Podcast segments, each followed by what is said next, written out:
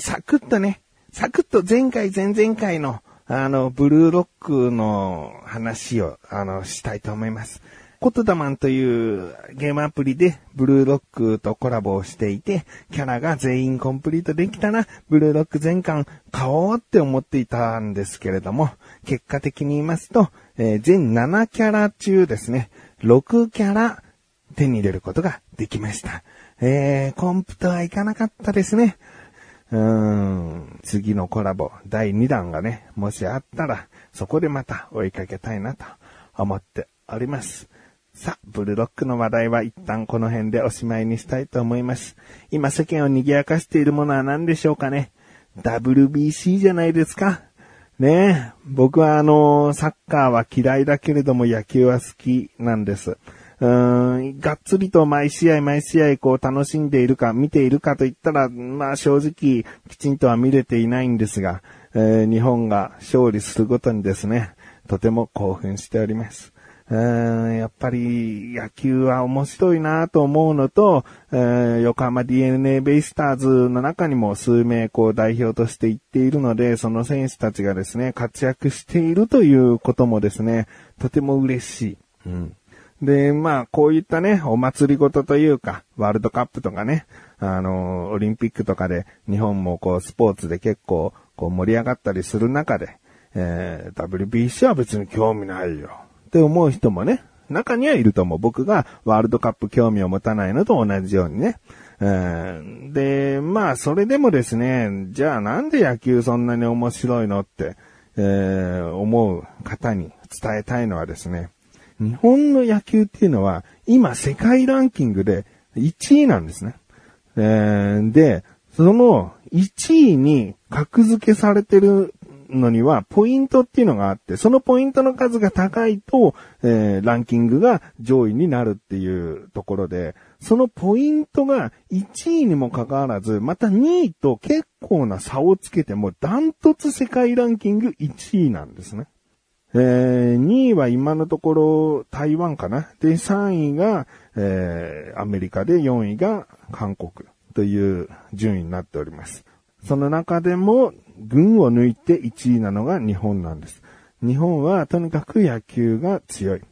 えー、まあ、不思議だよね。なんか日本で活躍している選手はいつかメジャーに行くとかメジャーに行くことが夢って、え、メジャーリーグ、アメリカのチームが一番強いんじゃないの？って思いがちですよね。うん、僕のこの持論というか、まあ誰かから聞いた話かな。えー、メジャーリーグっていうのは世界各国で強い選手が集まっているので、じゃあアメリカ人だけでチームを組んだ時どうなんだっていう部分で考えると、まあ、世界ランキング今のところ3位というところがあるかもしれないですね。えー、あとは、その WBC とかオリンピックとか、こう世界大会みたいなことになった時にアメリカのプロ野球選手たちはちゃんと参加するのか。っていう部分にもなってくるんですね。えー、もう毎シーズン毎シーズンに力を注ぎたいっていう選手はそういった世界の大会には参加しないという、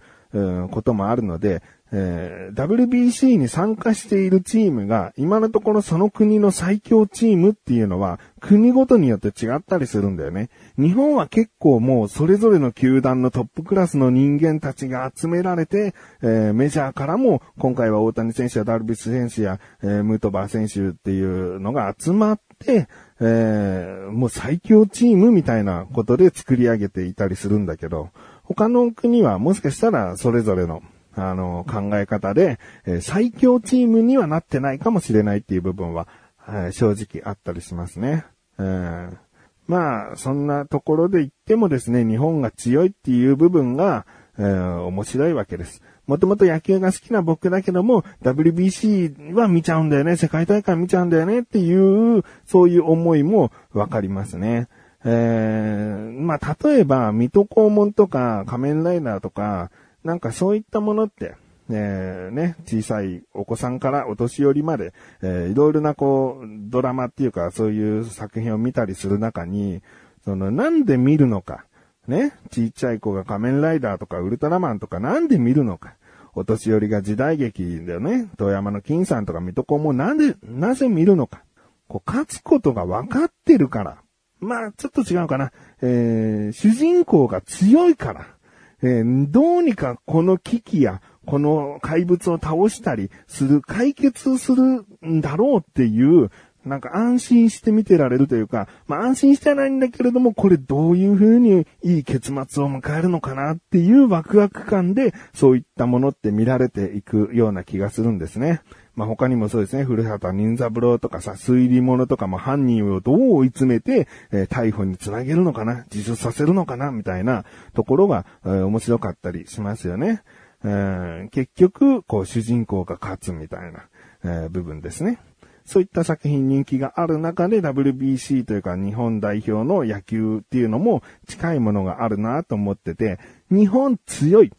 うん、もうなんか今回のリーグ戦でも、うん、総当たり戦のリーグでも全勝しましたし、序盤に3点入れられても、なんか僕からすると、さあ、日本どうやって逆転すんだろう？誰が逆転の一本を打つのかな？みたいな。なんかそういう感覚で WBC 正直見てましたけどね。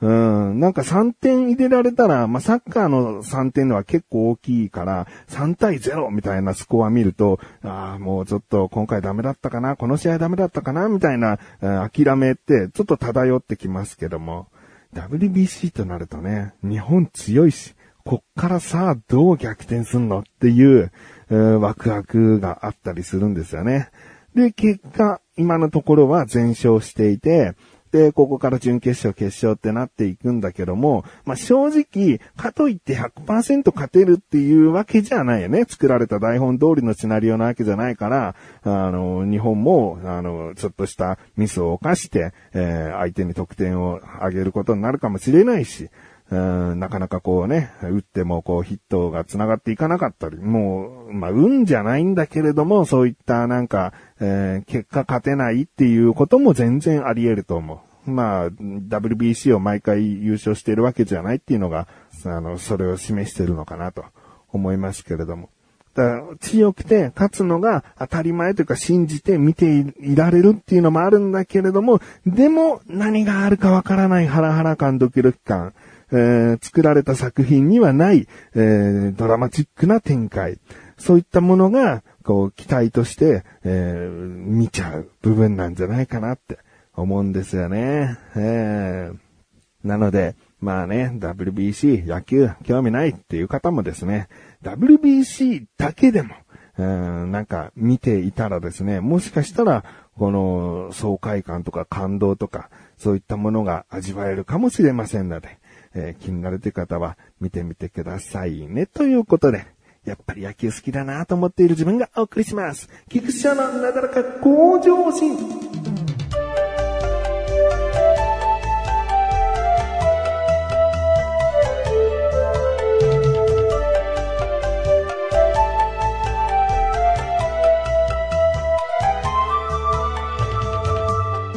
いや、WBC の話メインにすればよかったよ。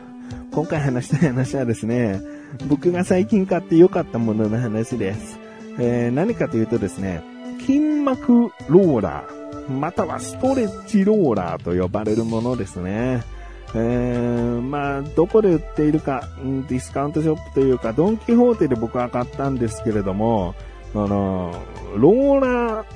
筒ですね。筒。ローラーって言うとちょっと色々複雑な形も想像しちゃうから、筒です。硬い筒、丸い筒、直径どんぐらいですかね ?10 センチ以上、15センチぐらいかな。で、えー、ウレタンのボコボコがついてて、ハードとソフトみたいのがあるんだけれども、僕はハードにしたんですね。だからそのウレタンとはいえ結構硬いスポンジみたいなものが周りをボコボコしたものが覆っているローラーで、これは、えー、まあ最初筋膜ローラーって言いましたけれども、筋膜をほぐす、剥がす、えー、ローラーなんですね。で、僕はもう40になったあたりから結構腰とか背中とか、まあ、肩甲骨のあたりがなんか凝るというか痛いという、痛いじゃないな、まあな、そのなんか、うーん、もうとにかく刺激を与えてほぐしたいみたいな、なんか、うーん、ことが多くてですね。で、最初はね、子供にこう上に乗っかってもらって背中踏んでもらったりしてたんだけど、なんかそれもね、やっぱり子供たちもさ、そんな楽しいものじゃないし、毎回お願いするのもちょっとなと思ってたりした中で、ドンキホーテでその筋膜ローラーを見かけた時に、これなんじゃないかなって思ったんだよね。これを、要は背中に当てて、えー、ゴリゴリゴリゴリこうね、あんまりこう、ローリングはさせないんだけれども、一箇所こう、ぐにゅーってこう、刺激を与えたら、えー、回ることで微調整が効きやすいって感じかな。ちょっと回転させて、上の方とか下の方とかにずらしながら、またぐにゅーってこう、あの、自分の体重の重みによってストレッチをさせるという。それがですね、結構いいんですね。この筋膜ローラーが結構一発解決してくれましたね。うーん。僕はあのソフトとハードでは先ほど言ったようにハードを買ったので、うーんまあ、ソフトだとね、万が一こう、押しが弱いというかすぐ潰れちゃうみたいな感じだったら嫌だなと思ってハードを買ったんですけれども、確かに硬いんで、でも、これを買ってもう少しそんな硬くなくてよかったのになと思った場合は、ベッドの上とかソファーの上に置いてやることで、結構こう、衝撃を和らげることもできるんで、最初は痛いなと思ってても、ベッドやソファーの上でやることで、えー、まあ、心地いい強さになったり、いやもうやっぱりこう強い方がいいやと思ったらフローリングとか、こう硬いところにローラーを置いてやるとまた調整効くっていう。うん。まあまあ、あんまりね、そういった、こう、マッサージ道具にお金をかけられないという方はもちろんそうなんですけれども、僕はワンチャンですね、えー、マッサージチェアよりも効率的なんじゃないかとすら思ってますけどね。うん、やっぱりマッサージチェアってなんかコースとか決まったり、まあ部分でずっと好きなところをマッサージすることもできるかもしれないけど、どうしても力加減っていうのは、うん、そこまで強くできないですよね。うん、なんか慣れてきちゃうっていう部分もあるし、もしかしたらマッサージの、その部分が、負荷がかかって弱まっちゃってきている。年々力が弱くなってきちゃうっていう部分もあるかもしれないし、で、うん、なんか、ね、結構ごついしさ、何十万とかするものだからさ、うん、これが最強とも思えるんだけども、でも、たったね、あ、ちなみにお値段僕は990円ぐらいの、1000円ちょっとぐらい、税込みで1000円ちょっとぐらいで、えー、ドンキホーテだと安く買えるんで、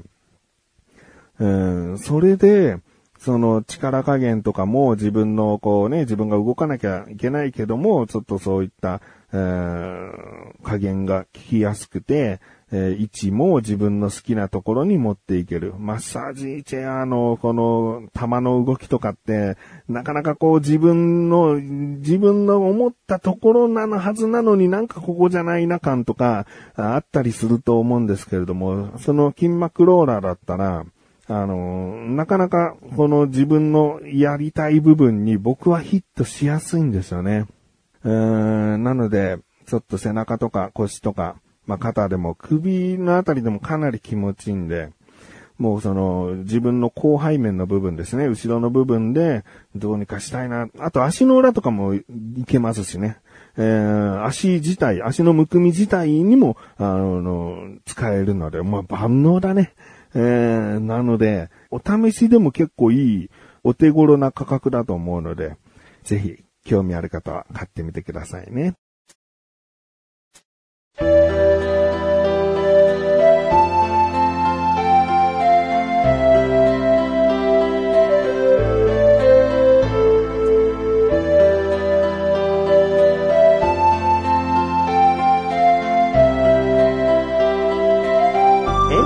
そしてすぐお知らせです。このなだらかご自身が配信されたと同時に更新されました、小高菊池の小高ルチャー聞いてみてください。今回はですね、えー、ホワイトデーの話をしましたし、あとは小高のね、アマゾンプライムでのおすすめ作品からの少子化問題についてちょっと僕が火ついちゃってですね、結構真面目に、えー、話しております。気になるという方はぜひ聞いてみてください。ということで、なだらか今年はますすぶこしで、それではまた次回お会いできくちしょる人メガネと周りでもあるよ。お疲れ様です。